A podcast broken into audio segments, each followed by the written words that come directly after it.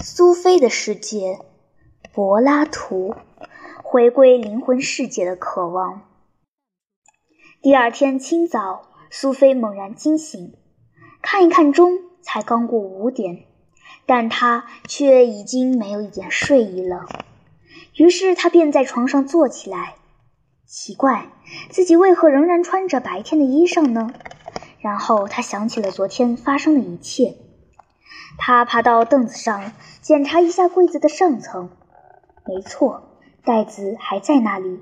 原来这不是一场梦，至少不完全是一场梦。不过他一定不可能真的见到了柏拉图和苏格拉底。算了，真伤脑筋。他现在已经没有力气去想他了。也许妈妈说的对，也许他这几天真的有点神经兮兮的。不管怎么样，他再也睡不着了。也许他应该到密洞去，看看那只狗是否曾留下任何信件。苏菲溜下楼，穿上一双慢跑鞋，便出门了。花园中的一切都清朗、宁静、美好，鸟儿们唱得如此起劲。不过，他还是弹了弹一截粗大的树根，坐了下来。他想起录影带上的柏拉图曾经要他回答一些问题。第一个问题是：面包师傅如何做出五十个一模一样的饼干？苏菲暗存，他得仔细想一想才行，因为这个问题一定不简单。妈妈偶尔也会做一些饼干，但从来没有一次饼干形状完全相同。不过话说回来，妈妈不是专业的面包师傅，有时候厨房甚至乱得像被炸弹轰炸过一样。即使是店里卖的饼干，也从来没有完全一样的。每一块饼干在制饼师傅手中都捏成不同的样子。此时，苏菲脸上浮现出满意的笑容。她记得有一回，妈妈忙着烤圣诞节的饼干，因此她和爸爸一起去买东西。他们回到家后，看到厨房的桌子上散放了许多姜饼人。这些姜饼人虽然不很完美，但就一方面来说，却都是一模一样的。为什么会这样呢？显然是由于妈妈做这些姜饼人时用了同一个模子的缘故。想到自己居然记得这件小事，苏菲很是得意。因此，他想，这第一个问题应该已经答完了。如果一个饼干师傅做了五十个完全一模一样的饼干，他一定是用了同样一副饼干模子。很简单，就是这样。录影带上，柏拉图问的第二个问题是：为何所有的马都一样？可是事实并非如此呀。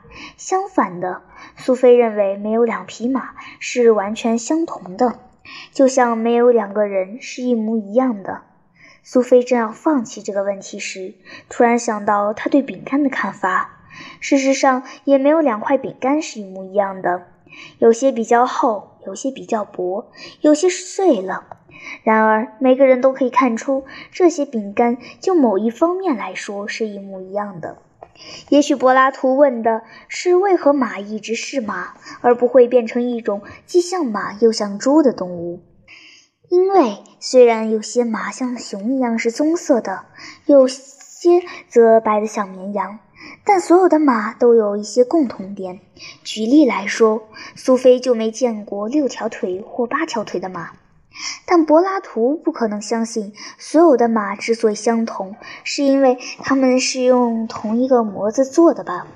然后柏拉图又问了他一个很深很难的问题：人有没有不朽的灵魂？苏菲觉得自己不太够资格回答这个问题。他只知道人死后尸体不是火葬就是土葬，因此实在没有未来可言。如果人有一个不朽的灵魂，那我们就必须相信，一个人是由两个不同的部分组成的：一个是用了多年之后就会老旧损坏的躯体，还有一个是无论身体情况如何，仍然多少可以独立作业的灵魂。苏菲的奶奶曾经说过，她觉得变老的只是自己的身体而已，在内心，她一直还是一个年轻的女孩。想到年轻女孩，苏菲就想到最后一个问题：女人和男人一样有理性吗？对于这点，她可不敢确定。这要看柏拉图所谓的理性是什么。哲学老师在谈论苏格拉底时所说的一些话，突然浮现在苏菲的脑海中。苏格拉底曾经指出，每一个人只要运用自己的常识，都可以了解哲学的真理。他也曾说，奴隶与贵族一样有常识。因此，苏菲肯定，他也会说，女人和男人一样有常识。当他正坐在那儿想着这些问题时，突然听到树林里有沙沙的声音，以及类似蒸汽引擎噗噗喷气的声音。下一秒，一条金色的狗已经钻进了密洞，嘴里衔着一个大信封。汉密士，苏菲叫他丢下来，丢下来。狗把信放在苏菲的怀中，苏菲伸出手摸摸它的头。你真乖，他说。狗儿躺下来，任由苏菲抚摸。但过了两三分钟，它就站了起来，钻过树篱，由原路回去。苏菲手拿棕色的信封，跟着他爬过浓密的枝叶，不一会儿就出了花园。汉密士已经开始向森林边缘跑去了，苏菲在后头跟了几马路。狗儿两次转过身来对他嗅叫。但苏菲一点儿也不害怕。这次她决心要找到那个哲学家，即使必须一路跑到雅典，也在所不惜。狗儿愈跑愈快，然后突然跑到一条窄的小路上。苏菲紧追不舍，但几分钟后，狗儿转过身来，面对着他，像看门狗一样的嗅叫。苏菲仍然不肯放弃，趁机会拉近他们之间的距离。汉密士一转身向前飞奔，苏菲发现自己永远不可能追得上，于是她停下来，在那儿站了好久好久，听到他愈跑愈远，而后一切复归寂静。他在林中空地旁的一节。树木残桩上坐下，手里仍拿着那个棕色的信封。他把它拆开，拿出几页打着字的纸，开始看信。柏拉图学院，苏菲，谢谢你与我共度一段愉快的时光。我是指我们在雅典的时候。现在我至少已经算是做过自我介绍了。还有。既然我也向你介绍了柏拉图，因此我们还是开门见山的谈他吧。苏格拉底服毒而死时，柏拉图才二十九岁。当时他受教于苏格拉底门下已经有一段时间，他密切注意苏格拉底受审的经过。当他看到雅典人民居然将他们当中最高贵的人判处死刑时，内心非常震动。这件事影响了他后来的哲学生涯。对柏拉图来说，苏格拉底之死证明了当今社会的与理想社会之间的冲突。柏拉图成为哲学家后所做的第一件事，就是将苏格拉底对陪审团的陈情内容出版成自辩一书。你也许还记得，苏格拉底从未留下任何文字。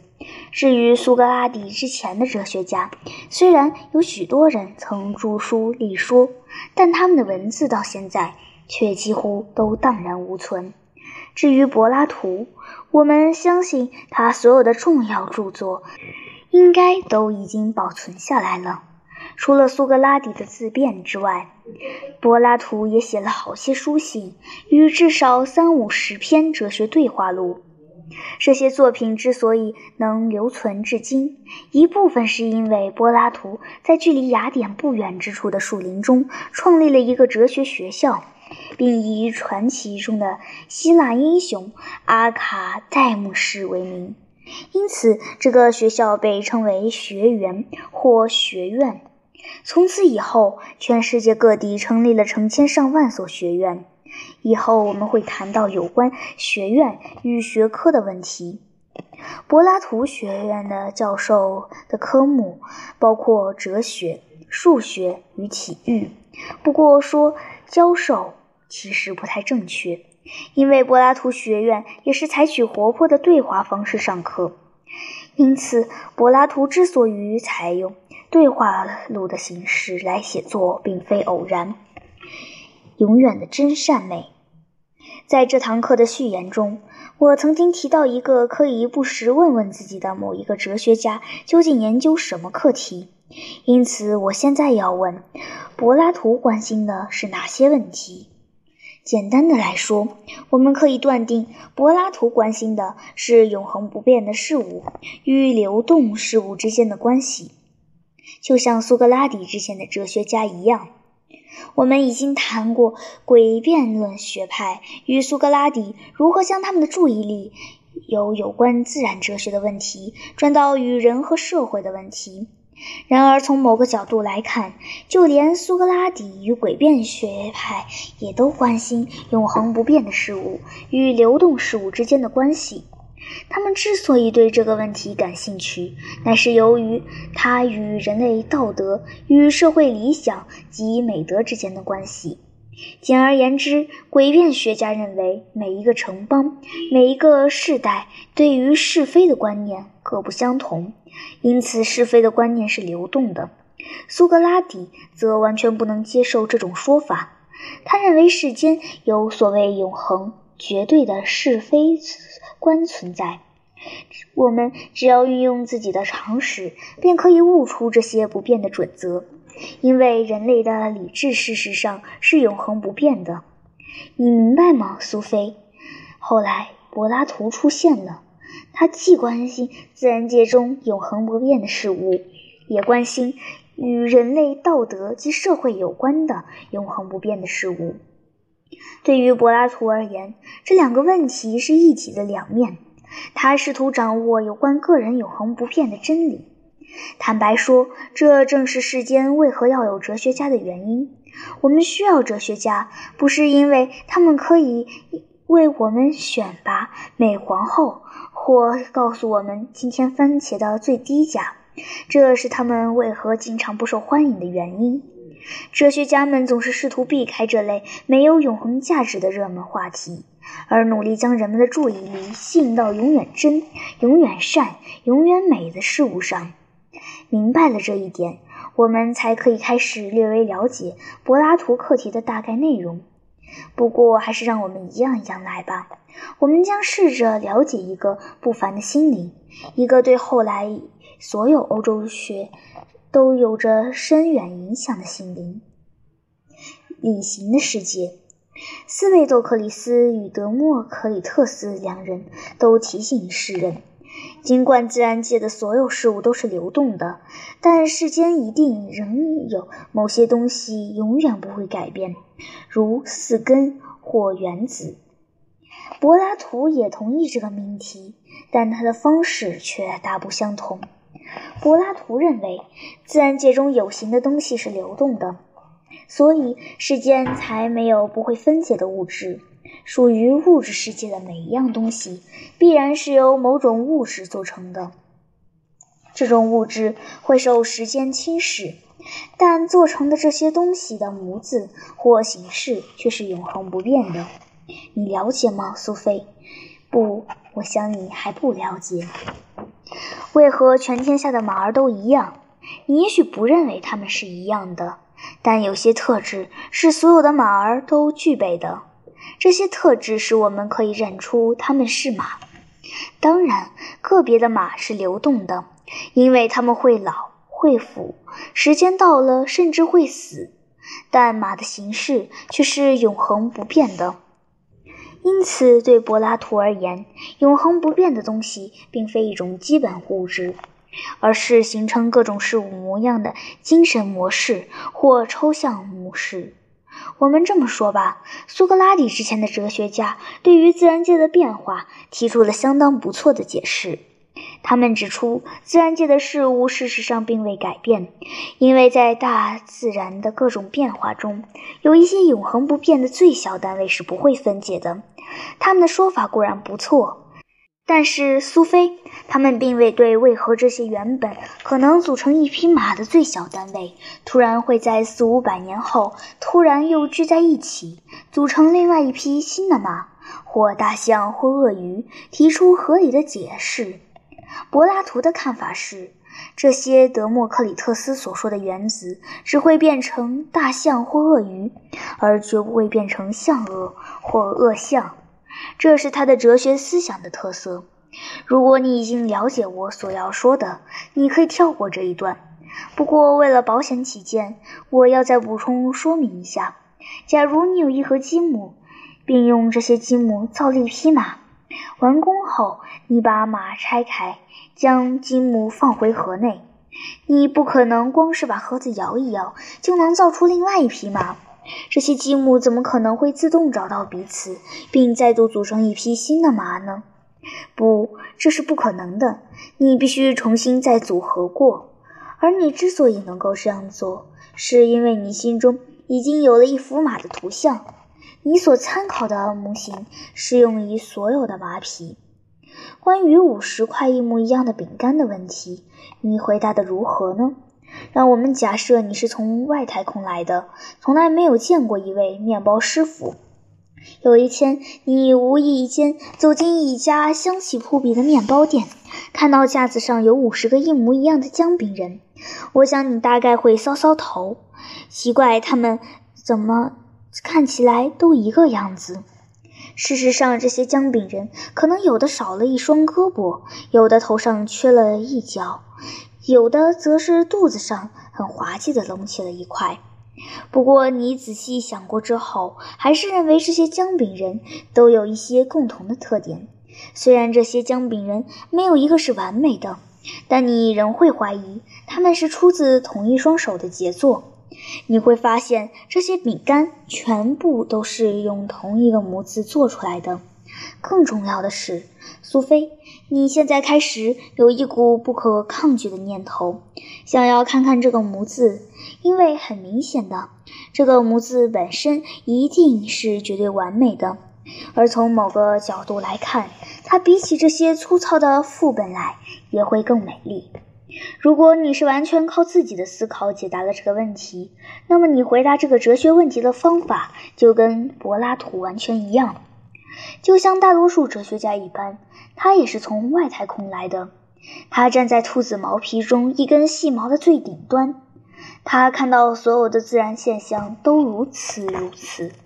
觉得非常惊讶，而他认为这一定是因为我们周遭事物的背后有一些特定的形式或缘故。柏拉图称这些形式为理念或观念，在每一匹马、每一只猪或每一个人后面都有一个李行马、李行猪或李行人。同样的，刚才我们说的面包店也可能会有姜饼人、姜饼马或姜饼猪。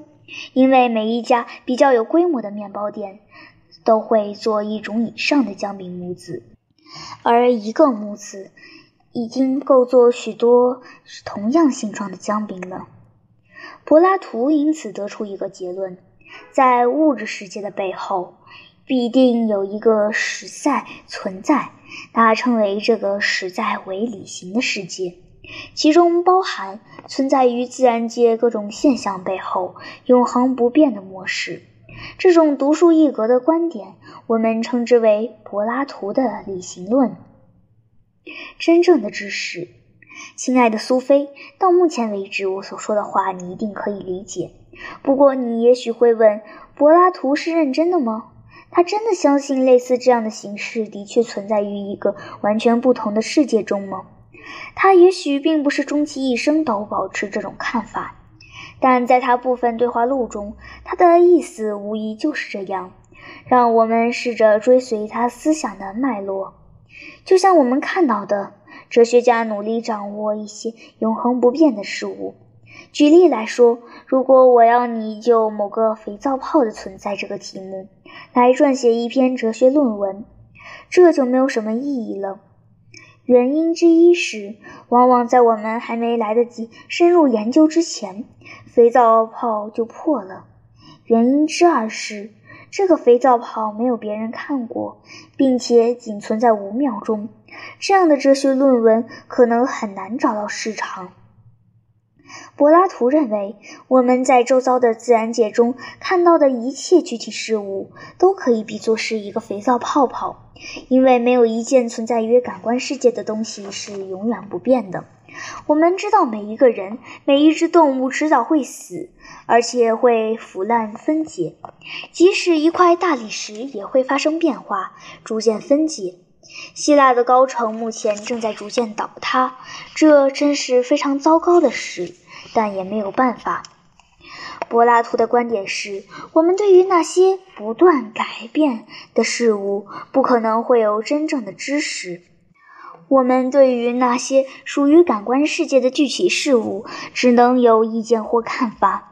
我们能够真正认识的，只有那些我们可以运用理智来了解的事物。好，苏菲，我们再解释的更清楚一些。经过烘烤后，有的姜饼人可能会不成形状。不过，在看了几百个像与不像的姜饼人之后，我可以非常确定姜饼人的模型是什么样子。虽然我未曾见过他的模样，但也可以猜到。甚至可以说，即使我们亲眼见过那个模子，也不见得会更好。因为我们不一定信任我们的感官所察知的事物，视觉能力因人而异，但我们却能信赖我们的理智告诉我们的事物，因为理智是人人相同的。如果你和三十个同学一起坐在教室内，老师问全班学生彩虹里的哪一种颜色最漂亮，他也许会得到不同的答案。但如果他问八乘三是多少，全班大概都会得出相同的答案，因为这时理性正在发言，而理性可说是想法或感觉的相反。正因为理性只表达永恒不变、宇宙共通的事物，因此我们可以说理性永恒不变，而且是宇宙共通的。柏拉图认为，数学是非常吸引人的学科，因为数学的状态永远不会改变，因此是人可以真正了解的状态。这里，让我们来举一个例子：假设你在树林间捡到一个圆形的松果，也许你会说，你认为这个松果是圆的。而乔安则坚持它也有一点偏，然后你们两个就开始为这件事拌嘴。所以说，我们人类是无法真正了解我们肉眼所见的事物的，但是我们却可以百分之百确定，一个圆形内所有的角度加起来一定是三百六十度。我们这里所说的是一个理想的圆形，也许这个圆形在物质世界中并不存在。不过，我们仍然可以很清楚地想象出来，这个圆形就像那个看不见的姜饼人模子，而不是放在厨房桌上的那些姜饼人。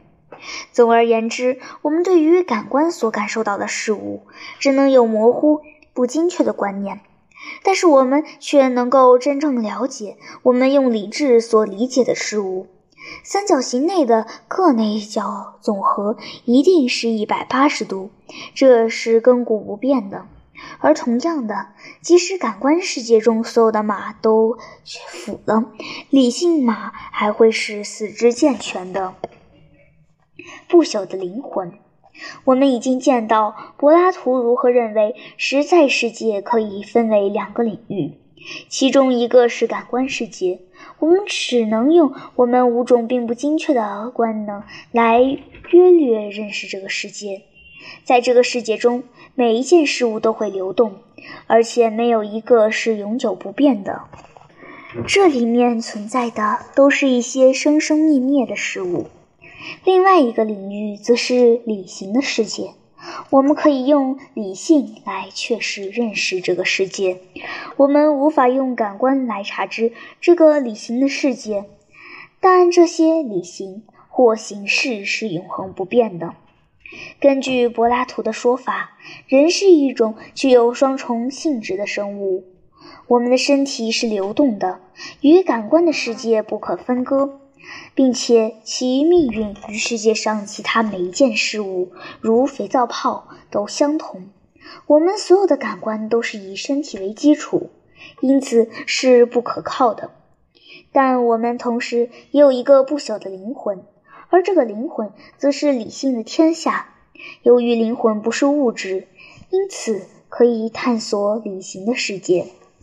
苏菲·柏拉图的学说差不多就是这样了，但这并不是全部。这并不是全部。柏拉图同时认为，灵魂栖居在躯体内之前，原本就已经存在。它和所有的饼干模子一起躺在橱柜的上层。然而，一旦灵魂在某一具躯体内醒来时，他便忘了所有完美的旅行。然后，一个奇妙的过程展开了。当人类发现自然界各种不同的形状时，某些模糊的回忆便开始扰动他的灵魂。他看到了一匹马，然而是一匹不完美的马，一匹江明马。灵魂看到这匹马，便依稀想起他在理性世界中所见过的完美马，同时涌起一股回到他原本领域的渴望。柏拉图称这种渴望为 “eros”，也就是爱的意思。此时，灵魂体验到一种回归本源的欲望。从此以后，肉体与整个感官世界对他而言都是不完美而且微不足道的。灵魂渴望乘着爱的翅膀回家，回到理性的世界。他渴望从肉体的枷锁中挣脱。我要强调的是，柏拉图在这里描述的是一个理想中的生命历程，因为并非所有人都会释放自己的灵魂，让他踏上回到理性世界的旅程。大多数人都紧抱完美理性在感官世界中的倒影不放。他们看见一匹又一匹的马，却从未见到这些马所具已产生的完美马形象。他们只是冲进厨房，拿了姜饼人就吃，也不想一想这些姜饼人是打哪里来的。柏拉图描述的是哲学家面对事物的方式，他的哲学可以说是对哲学性做法的一种描述。苏菲。当你看到一个影子时，一定会假定有一样东西投射出这个影子。你看到一只动物的影子，心想那可能是一匹马，但你也不太确定。于是你就转过身来瞧瞧这匹马，而比起那模糊的影子，这匹马当然显得更俊秀，轮廓也更清晰。同样，柏拉图也认为，自然界所有的现象都只是永恒形式的旅行的影子。但大多数人活在影子之间，就已经感到心满意足。他们从不去思考是什么东西投射出这些影子，他们认为世界就只有影子，甚至从不曾认清世间万物都只是影子。因此，他们对于灵魂不朽的物质从不在意。走出黑暗的洞穴，柏拉图用一个神话故事来说明这点，我们称之为洞穴神话。现在就让我用自己的话再说一次这个故事。假设有些人住在地下洞穴中，他们背向洞口，坐在地上，手脚都被绑着，因此他们只能看到洞穴的后壁。在他们身后是一堵高墙，墙后面有一些人形的生物走过，手中举着各种不同形状的人偶。由于人偶高过墙头，同时墙与洞穴之间还有一只火炬。因此，他们在洞穴的后壁上投下明明灭灭的影子。在这种情况下，洞穴居民所看到的唯一事物就是这种皮影戏。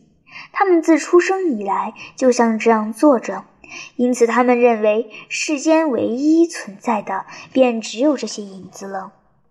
再假设有一个穴居人设法挣脱了他的锁链，他问自己的第一个问题便是：洞壁上的这些影子从何而来？你想，如果他一转身看到墙头上高举着的人偶时，会有何反应？首先，强烈的火光会照得他睁不开眼睛；人偶的鲜明形状也会使他大感惊讶。因为他过去看到的都只是这些人偶的影子而已。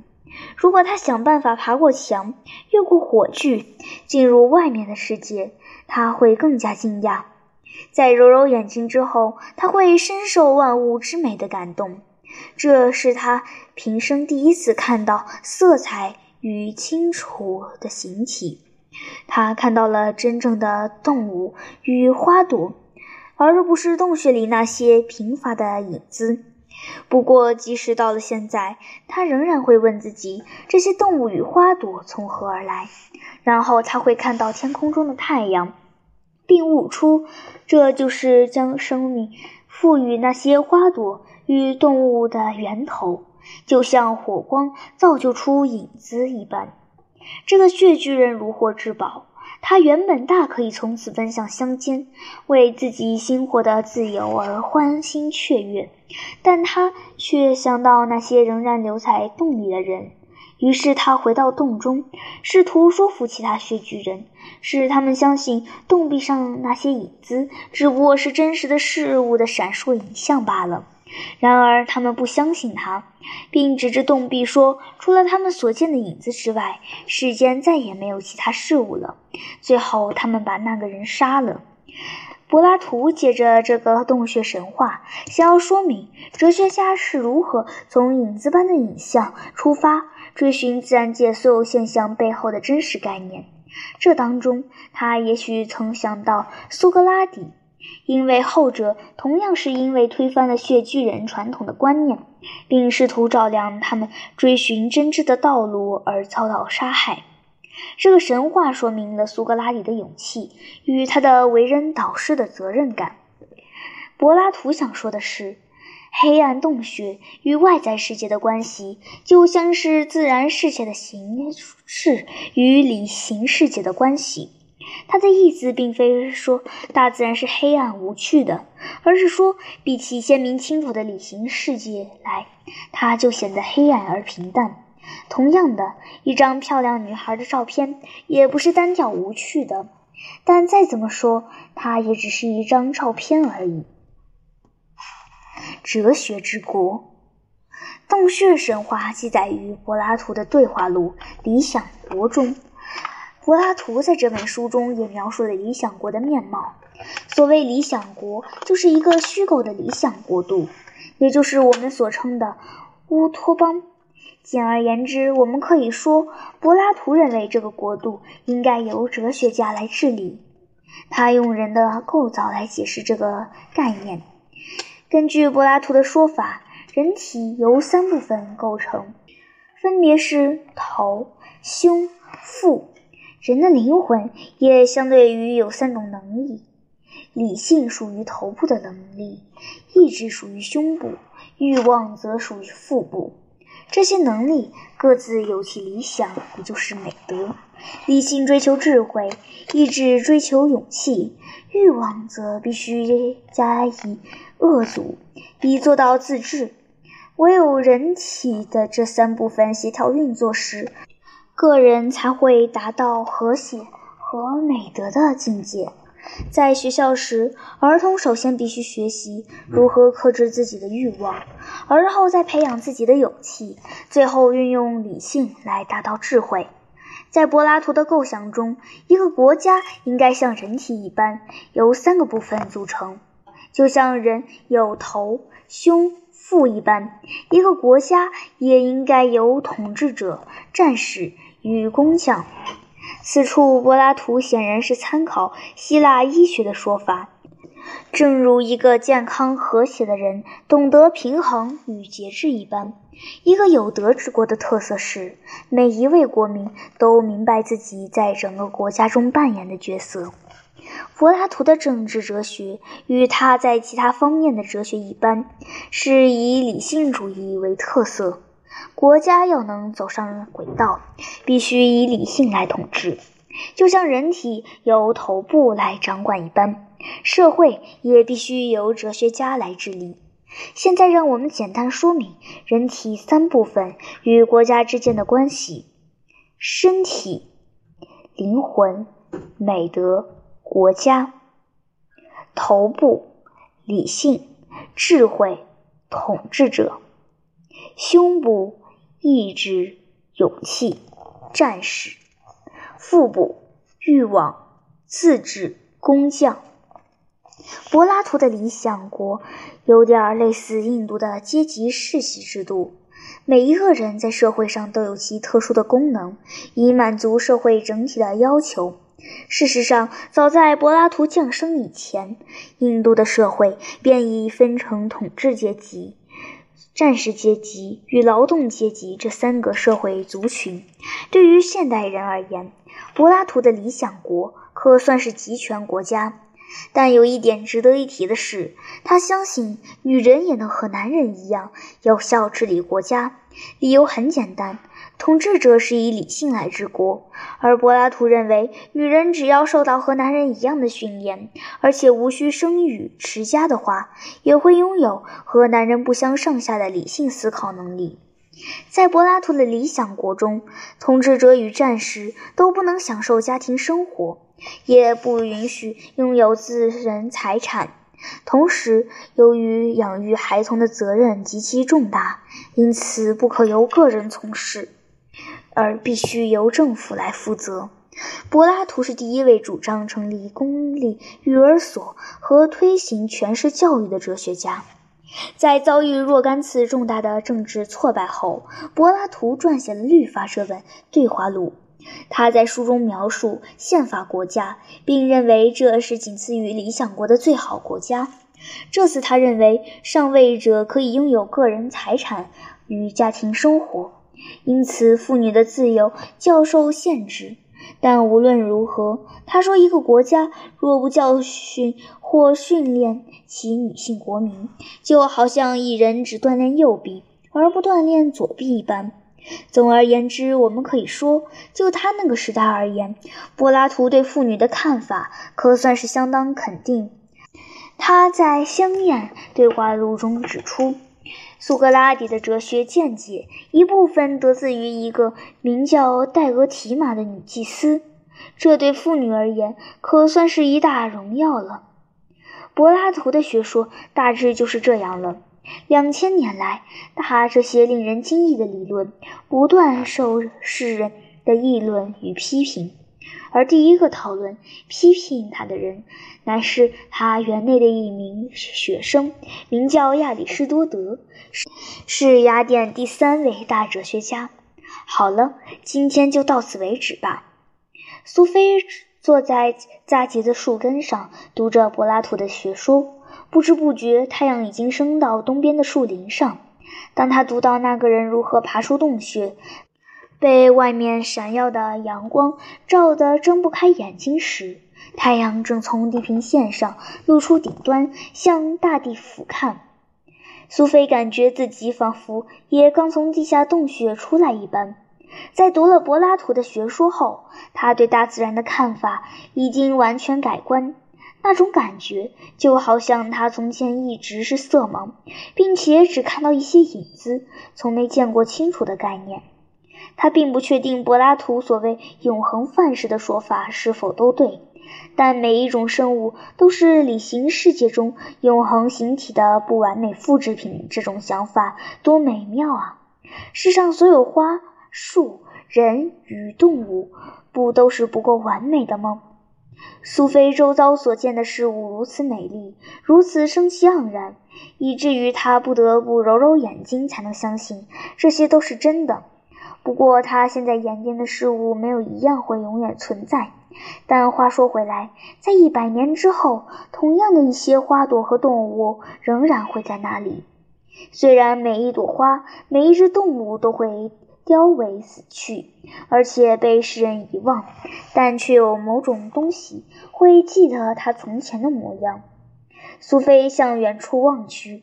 突然间，一只松鼠爬上了一棵松树，沿着树干绕了几圈，然后就消失在枝桠间。